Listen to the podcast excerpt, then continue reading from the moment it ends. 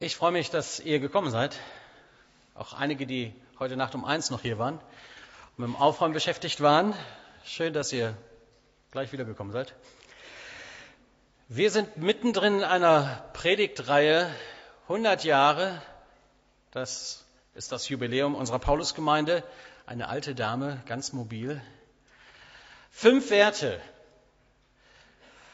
Eine Predigtreihe über diese fünf Werte, die uns als Paulusgemeinde wichtig sind, die sich bis hin in unser Selbstverständnis, also in unsere Grundüberzeugung schriftlich auch so Hausnummer sind für unsere Gemeinde. Was ist uns wichtig und ähm, worüber reden wir und was beschäftigt uns als Paulusgemeinde? Wir haben ein Ziel vor Augen und wir denken, dass diese Werte aus dem Wort Gottes kommen.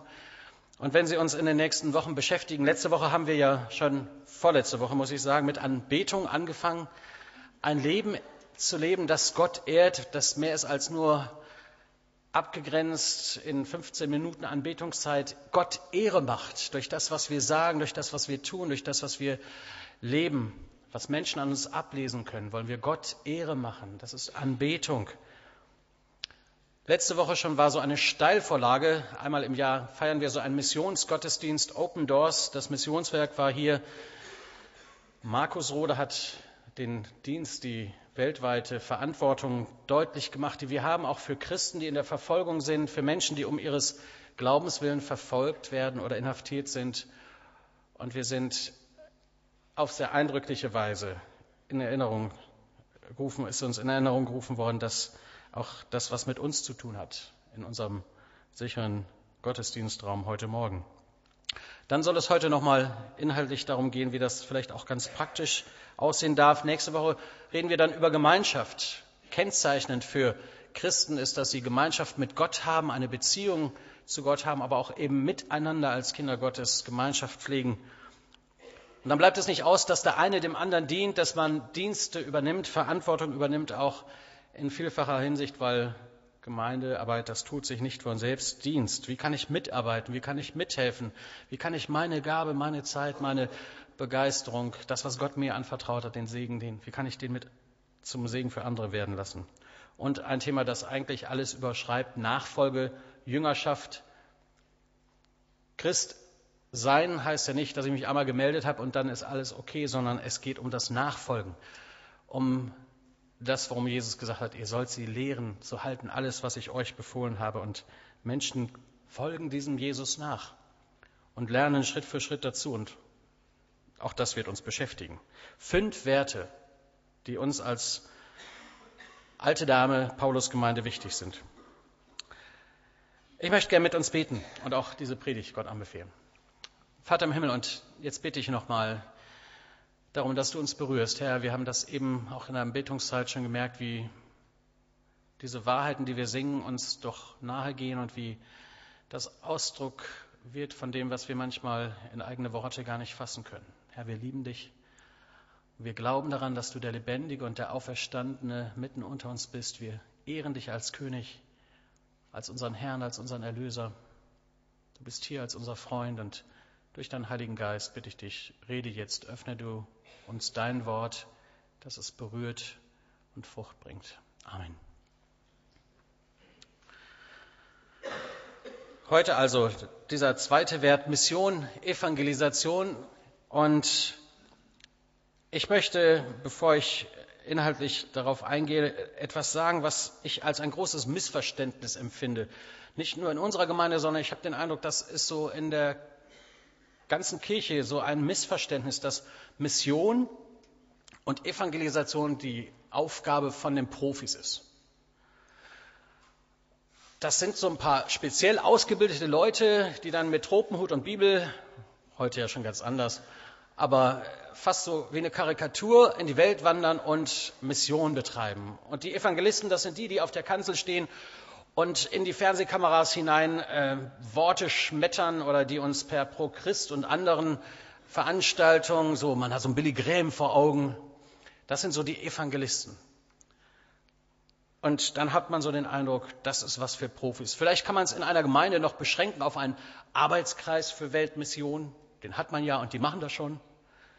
Und die versorgen dann schon die Missionare und gut ist.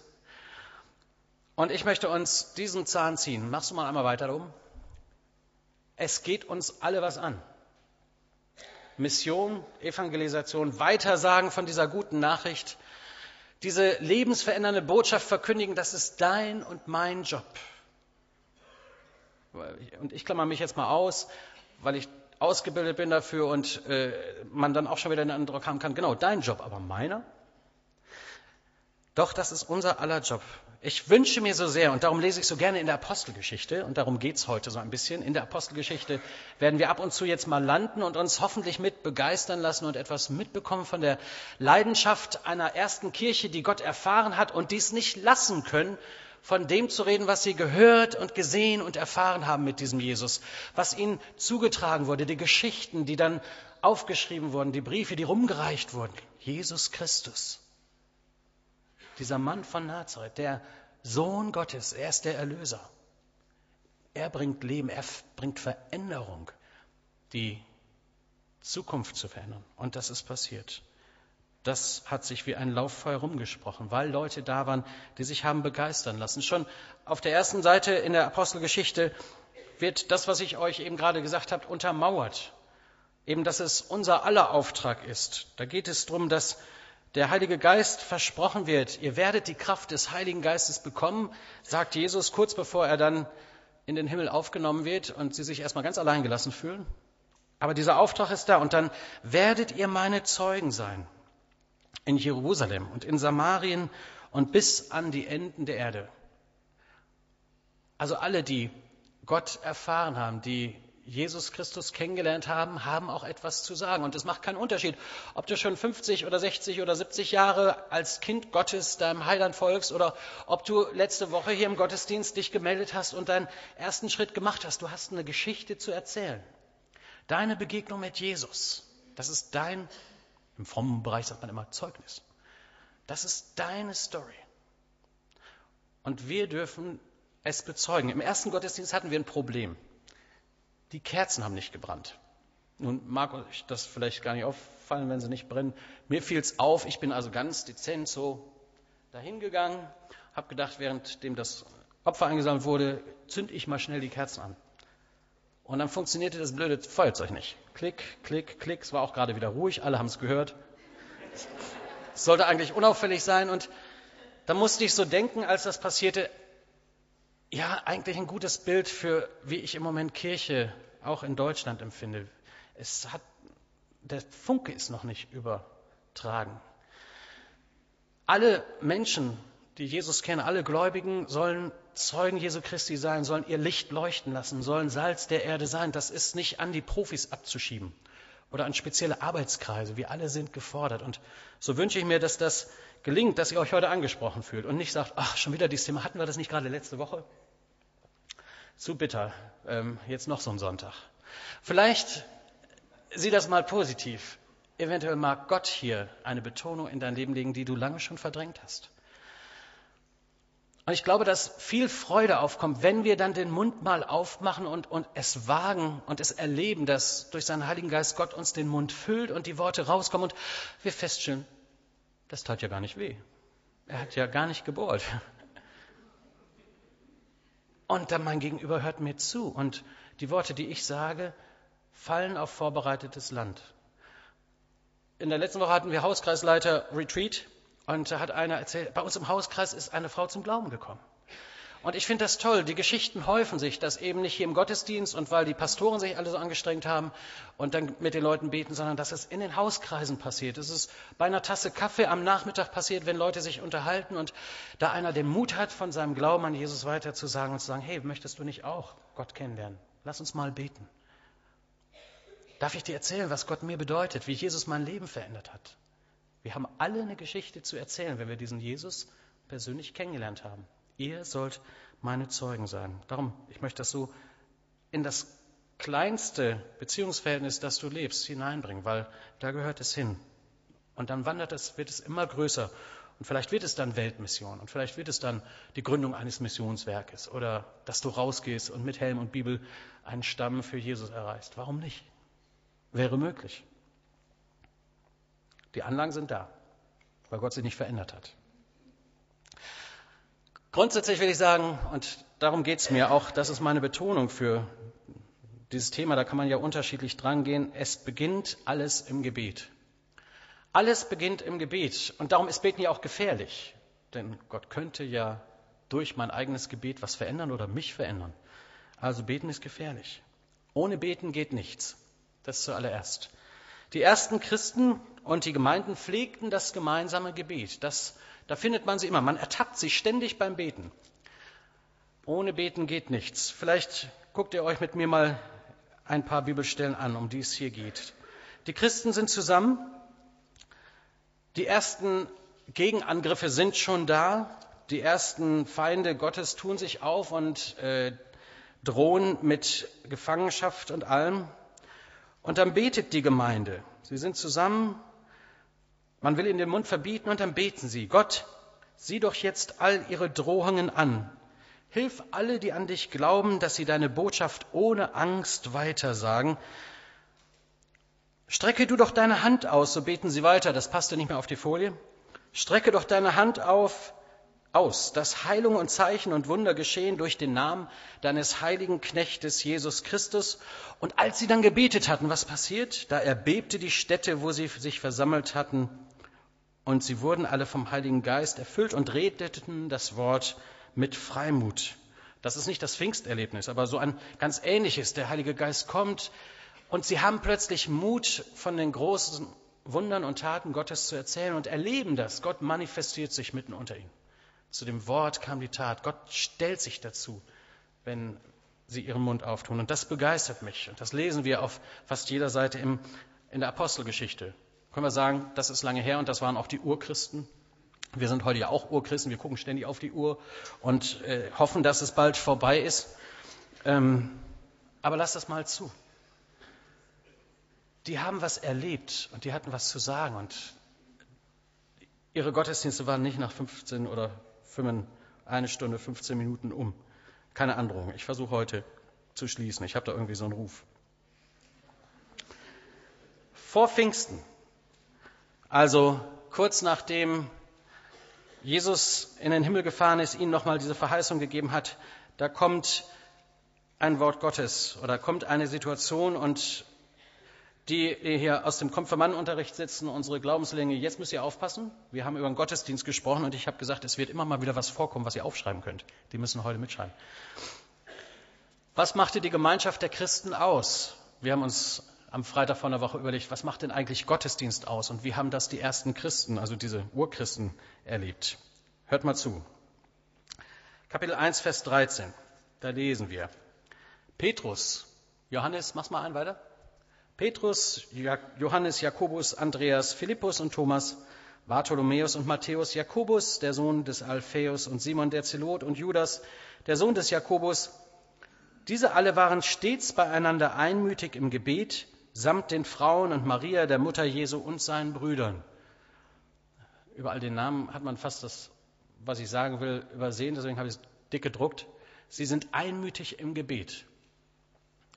Die ersten Christen findet man immer im Gebet. Das machte ihre Gemeinschaft aus. Und sie haben sicherlich auch zusammen andere Dinge gemacht, aber das gemeinsame Gebet, das Ringen vor Gott äh, war ihnen wichtig. Hier haben sie ihre Anliegen Gott gesagt, hier haben sie Gott gesucht und auch mal den Mund gehalten und hingehört, was Gott ihnen zu sagen hatte. Noch so eine Belegstelle, eigentlich so das Zentrale, wenn es darum geht, wie sah neutestamentliche Gemeinde aus, findet ihr im Kapitel 2, Vers 42, jetzt schon nach dem Pfingstwunder. Sie blieben beständig in der Lehre der Apostel. Alle in der Gemeinde ließen sich regelmäßig von den Aposteln im Glauben unterweisen und lebten in enger Gemeinschaft. Sie feierten das Abendmahl miteinander und beteten miteinander. Und noch viele andere Stellen könnte ich jetzt anführen, die das belegen.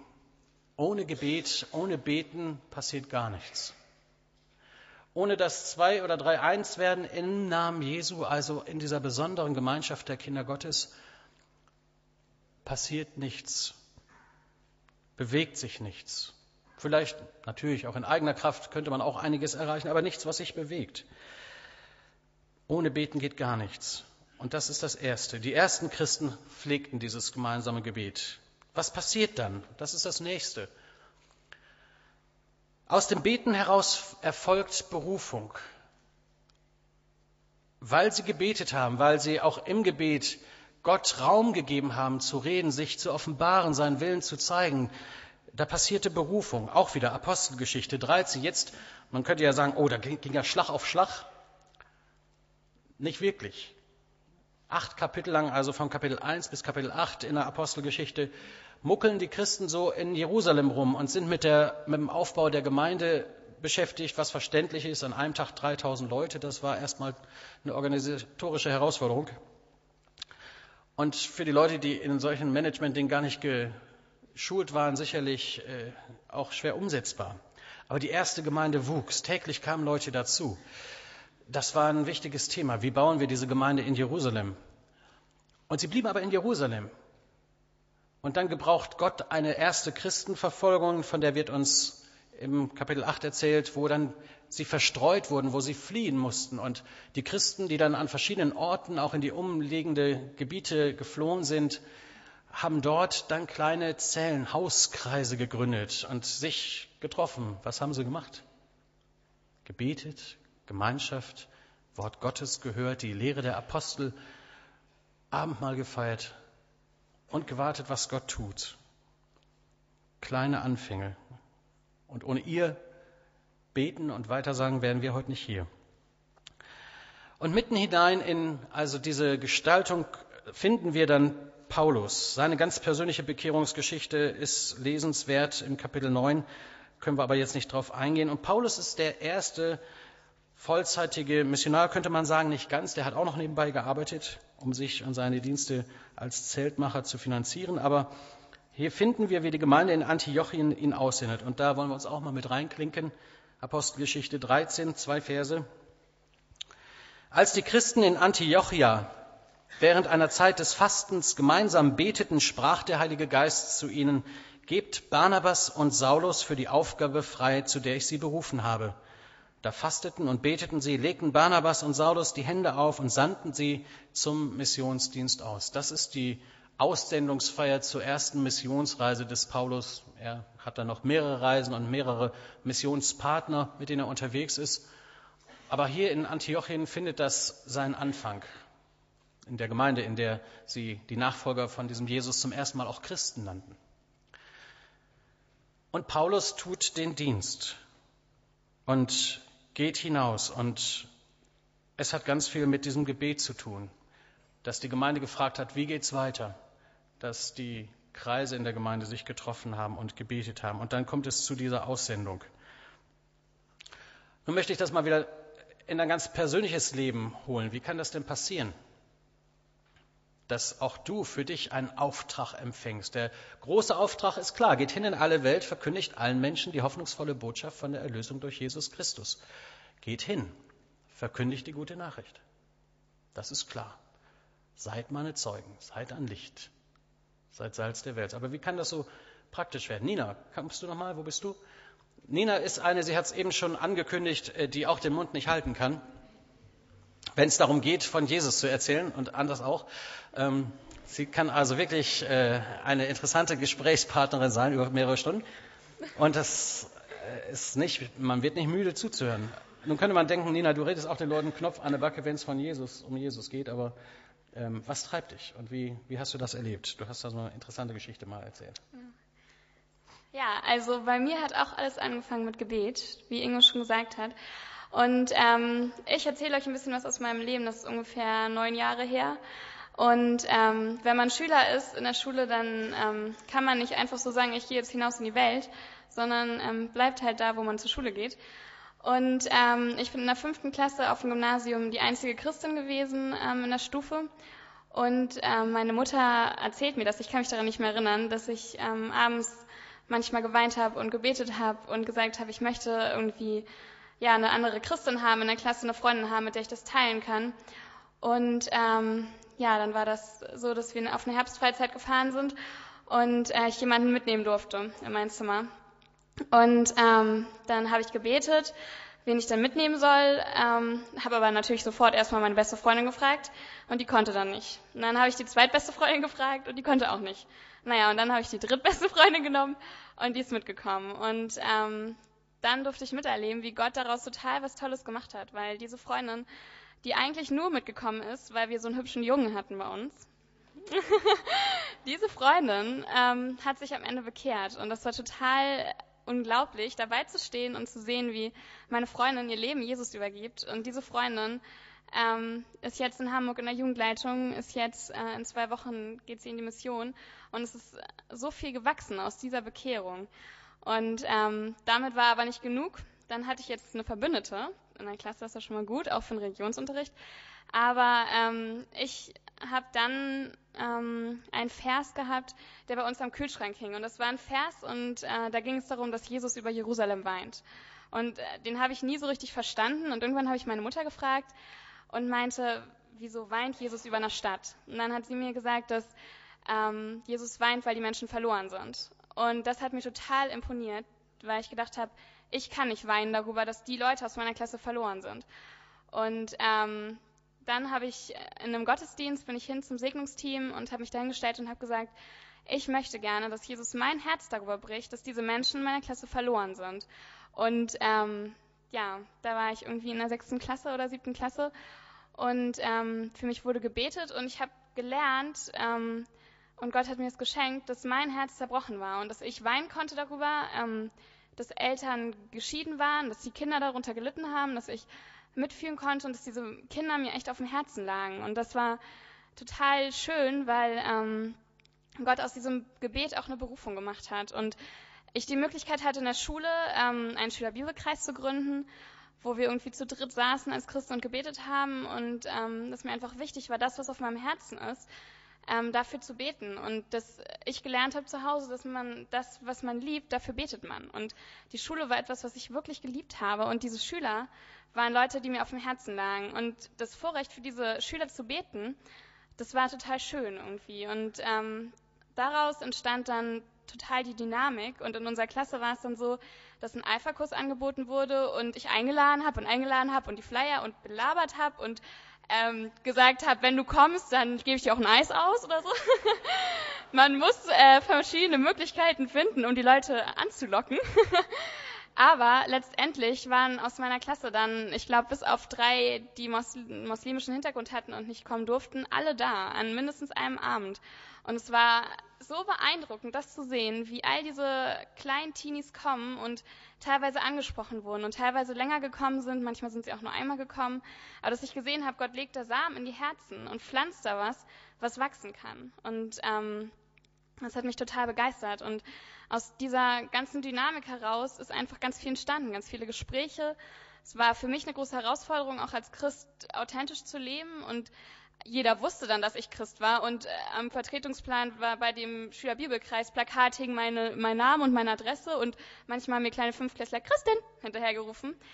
Aber, ähm, aber trotzdem war es etwas, wo ich herausgefordert war und wo ich dann zeigen durfte, dass ich zu Gott gehöre und dass ich seine Tochter bin und dass ich auch so leben darf, wie er das für mich so ja, sich vorgestellt hat. Und das war wirklich toll. Und als ich ähm, dann die Schule gewechselt habe, und da gar nicht mehr irgendwie missionarisch auftreten durfte und die mir eigentlich alle Veranstaltungen verboten haben oder alle Flyer und alle sonstigen Aktionen, habe ich erst gemerkt, was es für ein Vorrecht war, das irgendwie erleben zu dürfen. Und deswegen, ähm, ja, würde ich sagen, da, wo Gott euch hinstellt, in eine Gruppe von Menschen, die Gott nicht kennen, da ist es euer Vorrecht, Gott in die Welt hinauszutragen. So. Und ich habe das erlebt und es hat mich begeistert und es begeistert mich immer noch. Und ich ähm, manchmal denke, ich wäre gerne wieder in der Zeit, und ähm, könnte da irgendwie so viel tun. Und jetzt ja, bin ich halt nicht mehr in der Schule.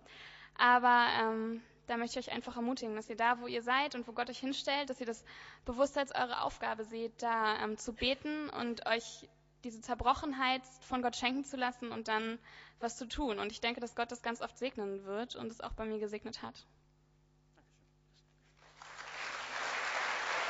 Dankeschön. Ich denke, das war eine sehr praktische Geschichte aus dem Beten. Wenn ich anfange zu beten, wenn ich auch anfange für Menschen zu beten, dann wird Gott mir auch den Mund öffnen, das Herz und auch sich als der Redende erweisen, um mir zu zeigen, wie kann ich denn jetzt was tun?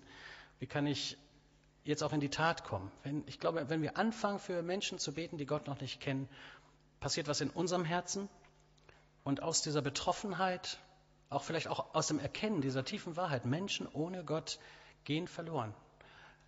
Wächst Leidenschaft, wächst Begeisterung und Mut, den Mund zu öffnen. Danke, Nina, nochmal an dieser Stelle. Wir dürfen erwarten, wenn wir beten, dass Gott redet, dass Gott Impulse schenkt, vielleicht über Menschen, vielleicht in die Gebetszeit hinein. Und dann dürfen wir uns auch senden lassen. Im Alten Testament ist es Samuel, der betet, Herr, hier bin ich, sende mich. Wenn Missionsleiter früher an unsere Bibelschule kamen, haben die immer gesagt, ich weiß nicht, was hier falsch läuft. Es scheint so zu sein, als ob alle christlichen Männer beten, Herr, hier bin ich, sende meine Schwester.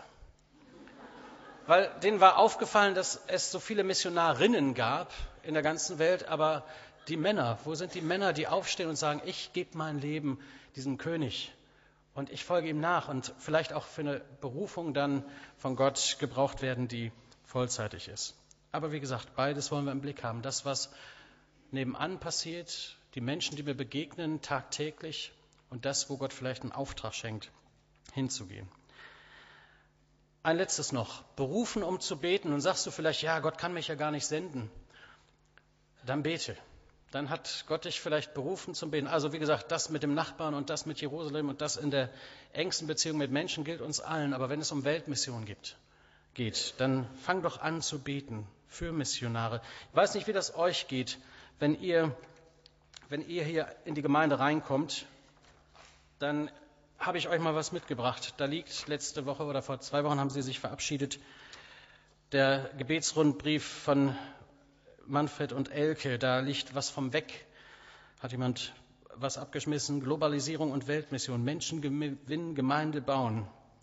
Da ist dann von den Box AIDS Waisen und Schulprojekt in Sambia, unser Müllermer Verband, zu dem wir als Paulusgemeinde gehören, hat da was initiiert und etwas Großes ist gewachsen.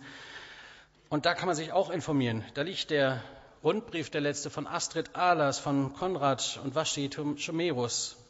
Mitten unter uns in unserer Gemeinde ist auch der Direktor der VDM, Vereinigten Deutschen Missionshilfe im Bassum. Allein dieses Heft umfasst mehr als 40 Missionare und das ganze Werk mehr als 150. Das ist gewaltig. Oder wie viel sind es, Heinrich? 220. Ist schon wieder gewachsen. Was haben wir noch? Open Doors. Letzte Woche lag auf eurem Platz. Die Geschichte von OM, Doulos, Logos, die Schiffe und einige unserer Leute sind ja da. Und wisst ihr, wie mir das so geht? Ach ja, und dann fiel mir noch dieses Buch in die Hand kleines Büchlein. Gebet für die Welt. Wer kennt das? Viel zu wenig. Das ist ein Buch, das alle Länder dieser Welt beschreibt, oder ich, weiß, ich nehme an, dass es für alle Länder ist, das habe ich nicht geprüft, alle Kontinente, alle Länder und die Gebetsanliegen für jedes Land und die Arbeiten von Missionaren in diesem Land. Und es ist faszinierend, das wird alle paar Jahre mal wieder aktualisiert.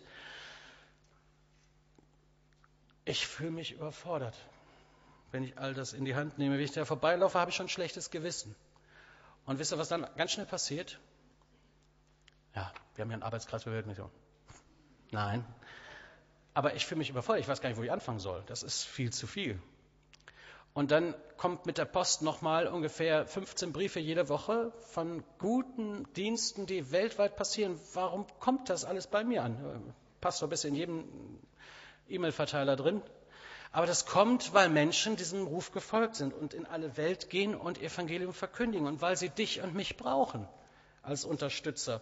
Wisst ihr was? Ich habe große Freiheit zu sagen, nimm nur einen Flyer mit oder stell dich mal davor und bete mal, welchen Flyer du nehmen sollst. Oder kannst gerne hier reingucken und dann schlag mal Seiten auf und vielleicht macht Gott dein Herz warm für ein Land, für das du beginnst zu beten. Am Ende landest du vielleicht sogar selber als Missionar da. Also ich mache euch Mut, bevor man dann sagt, ich kann das alles gar nicht und das ist mir alles viel zu viel und da macht man es gar nicht. Lieber diese Berufung zum Beten annehmen. Jesus geht, macht so einen Testlauf mit seinen Jüngern und im Lukas 10 erzählen sie dann davon, wie sie ausgehen und hier kommt ein Satz, der mich immer wieder herausfordert und der dich auch meint. Das hat sich bis heute nicht verändert. Die Ernte ist groß. Und damit ist gemeint, es sind so viele Menschen, die noch nichts von Gott gehört haben und die bereit wären, diesen Jesus zu vertrauen, wenn es ihnen doch einer erzählen würde. Die Ernte ist groß, aber der Arbeiter sind zu wenig. Darum bittet doch den Herrn der Ernte, dass er Arbeiter aussende in seine Ernte. Fang an zu beten für Missionare, die du kennst. Lass dir das schenken, für eine Missionarin, für einen Missionar so ein Gebetspate zu werden oder Partner. Oder lass dir von Gott ein Land schenken. Bete, Herr, welches Land? Für welches Land soll ich beten? Und dann kommst du zu mir ins Büro und sagst, darf ich mir mal die Seite kopieren, wo was vom Jemen drin steht? Oder von Novosibirsk? Gibt's doch, ne? Ach, das war eine Stadt. Aber vielleicht betest du auch für eine Stadt. Oder wo fährt das Schiff hin? Und du verfolgst die Arbeit von OM-Schiffen. Es ist eine Sache des Gebets. Und fang lieber mit einer Sache an und lass, lass dir von Gott ja so seinen Herzschlag schenken. Kennt ihr die Geschichte? Nee, anders. Kennt ihr George Verver? Wer kennt George Verver? Ich habe ihn persönlich getroffen, ist ein Durchgeknallter für Jesus. Der ist schon Mitte 60 oder vielleicht auch schon Mitte 70, man sieht es ihm nicht an, läuft immer noch in so einer Jacke rum, wo die ganze Welt drauf ist. Und wenn er predigt, hat er meistens so einen aufblasbaren Globus dabei, wie so, ein, wie so ein Wasserball als Globus. Und damit predigt er. Andere Seite ist dann die Bibel. Und dieser Mann hat Millionen Menschen berührt mit dem Evangelium. Wie kommt das? Zum einen macht er einen weltweiten Reisedienst, aber er hat das Missionswerk OM gegründet. Durch seine Initiative, durch seine Berufung ist Operation Mobilisation begonnen. Und wie wir vielleicht alle wissen, hat sich dieses Missionsfeld, äh, Missionswerk vergrößert. Da sind viele hundert Missionare heute vollzeitig im Dienst.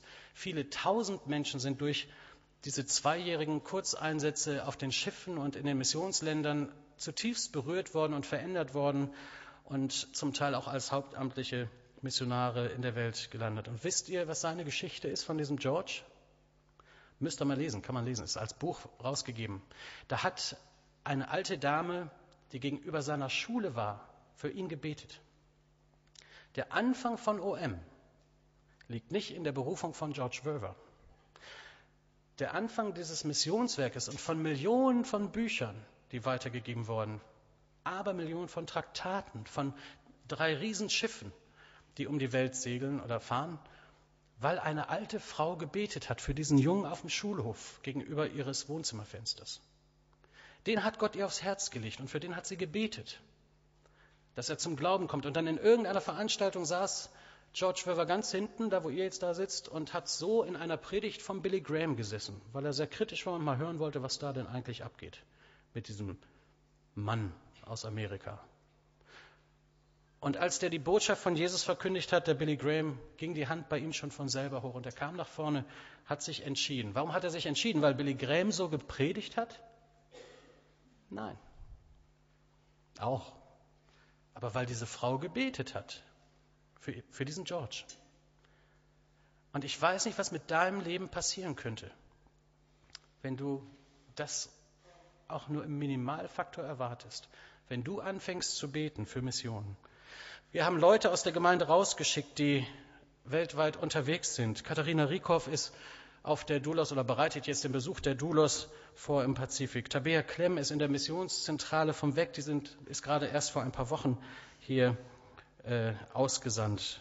Rebecca Stiefelhagen, die ist eigentlich im Studium in Marburg, aber ihr eigentlicher Wunsch, hat sie mir erzählt, ist, dass sie mit anderen Christen in einer WG in einen Stadtteil zieht, wo sie Kindern und Leuten, jungen Leuten, die noch nie was von Gott gehört haben und die sozial nicht so die Möglichkeiten hatten, dass, dass sie ihre Haustür öffnet und sie einlädt und mit ihnen ins Gespräch kommt über Jesus. Tim Oelkers, ein junger Mann, der hier vor drei Jahren zum Glauben gekommen ist und ähm, sich hier hat taufen lassen, der ist vergangene Woche an die Bibelschule nach Kirchberg gegangen. Dort wird er drei Jahre Bibelschule machen und wahrscheinlich irgendwo im vollzeitigen Dienst das Evangelium verkündigen. Kitao Schäfer, auch ein junger Mann aus der Jugend, ist jetzt in England ein, bei den Fackelträgern und dort an einer Bibelschule im FSJ. Tobias Barth, bist du hier? Tobias, den haben wir am Donnerstag im Gemeindeforum verabschiedet, der geht nach Essen. Also, das hat einen Grund. Er will da Theologie studieren und parallel zu seinem Studium macht er eine, äh, ein Gemeindepraktikum in einer Baptistengemeinde. Jana Schmiedel ist auf der Logos Hope, kommt bald wieder. Also ihr hört, und wir können noch einige Namen nennen, von Leuten, die aus dieser Gemeinde kommen, die den Ruf gehört haben, die im Gebet vor Gott stehen und sagen, wir wollen Gott senden, Gott bitten, dass er uns sendet und uns zeigt, wo unser, unser Dienst ist. Und es sind noch viele mehr, nehme ich an.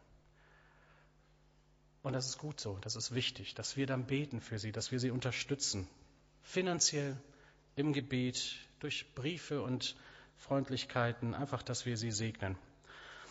Ein letztes zum Schluss. Nochmal, ist das dein Thema? Vielleicht ist Mission nicht dein Thema. Aber weitersagen und die Geschichte, die Gott mit dir geschrieben hat, bezeugen, das ist unser aller Job. Was ist dein nächster Schritt? Vielleicht, dass du anfängst zu sagen, Herr, berühre mein Herz.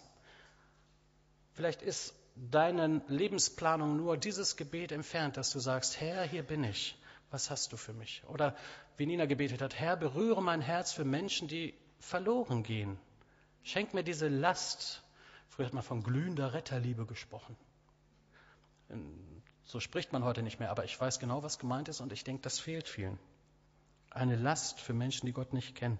Vielleicht bittest du Gott, wie kann ich in meiner Nachbarschaft ein Segen sein, Licht sein? Es gibt eine Gemeinde, da steht über dem Ausgang dieser Spruch, vorsichtig, wenn Sie jetzt aus der Kirche treten, betreten Sie das Missionsfeld. Und so ist das eigentlich auch.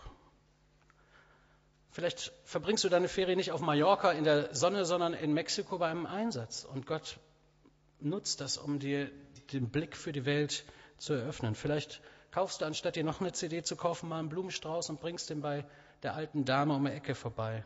Vielleicht mit einem guten Buch oder einfach mit ein bisschen Zeit für eine Tasse Kaffee. Das hat sie schon lange nicht mehr gehabt, dass da einer kommt und sich interessiert. Und du wirst ihr zur guten Nachricht. Und vielleicht kannst du ihr irgendwann mal Jesus vorstellen. Ich weiß nicht, die Möglichkeiten sind ohne Limit. Ich möchte euch so ermutigen, den nächsten Schritt zu gehen, um den nächsten Schritt zu beten. Und darum bin ich jetzt mal ruhig und gebe euch genau diese Minute, um mal in der Stille vielleicht gerade darauf zu reagieren. Wollen wir beten.